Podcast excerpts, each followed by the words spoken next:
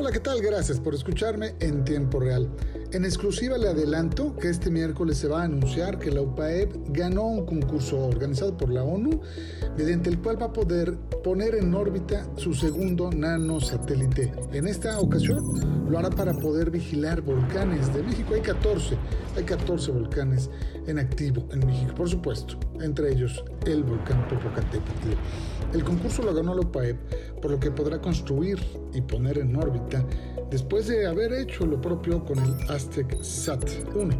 El éxito de la universidad encabezada por Milo Baños no es menor, ya que puede ser el principio de la creación de un clúster aeroespacial en Puebla que vaya de la academia a la práctica profesional, con lo que competiríamos con Querétaro y Mexicali, zonas industriales donde se fabrican piezas para aviones pero no para satélites.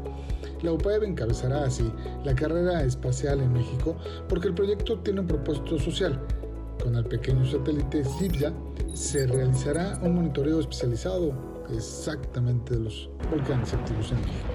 Como se sabe, el monitoreo de la sismicidad e intensidad eruptiva del volcán Popocatépetl, por ejemplo, enfrenta algunos obstáculos como el robo de los medidores de tremor y otros indicadores, así como lo costoso y peligroso que resultan los vuelos en helicóptero.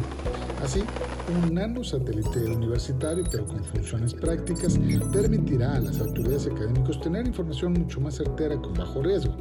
La UPAE venció varios obstáculos en el concurso Cube, que incluyó a varios países y sus resultados serán anunciados en la sesión del Subcomité Científico y Técnico de la Comisión de las Naciones Unidas sobre la utilización del espacio ultraterrestre con fines pacíficos.